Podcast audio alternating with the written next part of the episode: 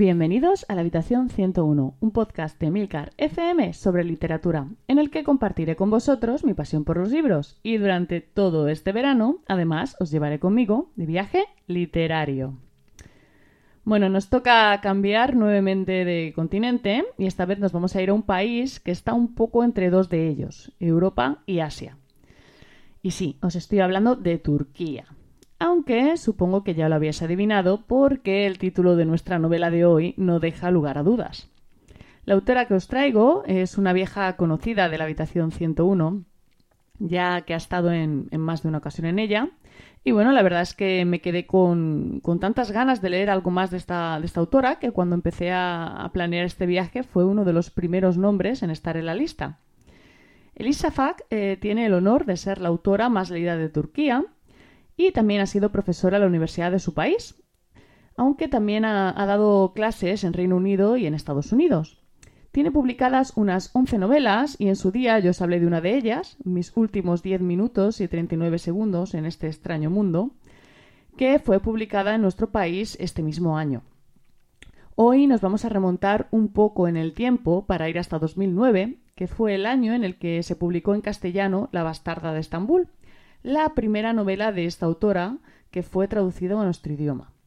En total son cinco los títulos que, tiene traducidos y todos ellos han sido traducidos por la editorial Lumen. Y bueno, ¿de qué va la bastarda de Estambul? Pues eh, nos va a contar un poco la vida de dos adolescentes aparentemente opuestas, Asia, una bastarda que vive en Estambul con sus cuatro tías, y Armanus, estadounidense de padre armenio, que siente que no pertenece a ninguno de los dos mundos en los que vive. Esa va a ser un poco la, excusa, ¿vale? Porque mm, es un poco más que, mm, que esto lo que nos va a contar el Ifsafak. Realmente lo que, lo que de verdad importa, ¿no? Lo que va a importar en esta historia va a ser un poco la identidad, el pasado, los secretos, las, las intrigas familiares y, bueno, uno de los como no también uno de los episodios más turbios de la historia de Turquía, el genocidio armenio. Elisa Fak lo vuelve a hacer y en torno a sus protagonistas crea todo un elenco de personajes maravillosos sobre los que uno solo quiere leer más y más. La novela en general tiene un tono bastante desenfadado, incluso divertido, pese a lo dedicado del tema que trata, y la verdad es que la autora sabe introducir debates bastante complejos de una forma muy distendida, muy amena, ¿no? Que resulta muy, muy interesante para el lector. La verdad es que es para quitarse el sombrero lo que hace el Ipsafak, porque conseguir que alguien se plantee debates morales tan, tan serios, ¿no? Tan, tan profundos, mientras está riendo, ¿no? Está sonriendo de, de una escena que es divertida, ¿no? Pues desde luego no es nada fácil. También se trata otro tema que a mi juicio es muy interesante, que es la situación de las mujeres en Turquía.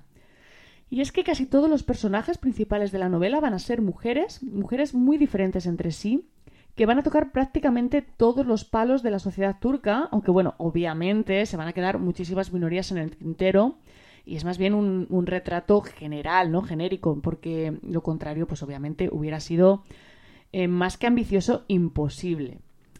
Y bueno, al final vamos a tener pues desde la musulmana practicante hasta la, turca más, más occidentalizada, ¿no? Con sus piercings, sus minifaldas.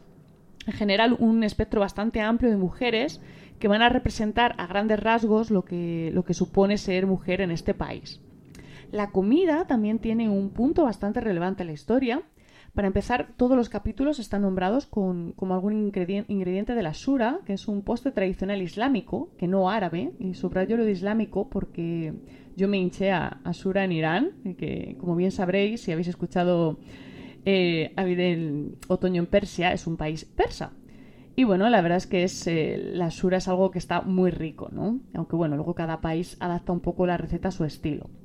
El caso es que además de la sura aparecen un montón de platos turcos, turco-armenio, porque al final es un poco similar, ¿no? La, gastronomía.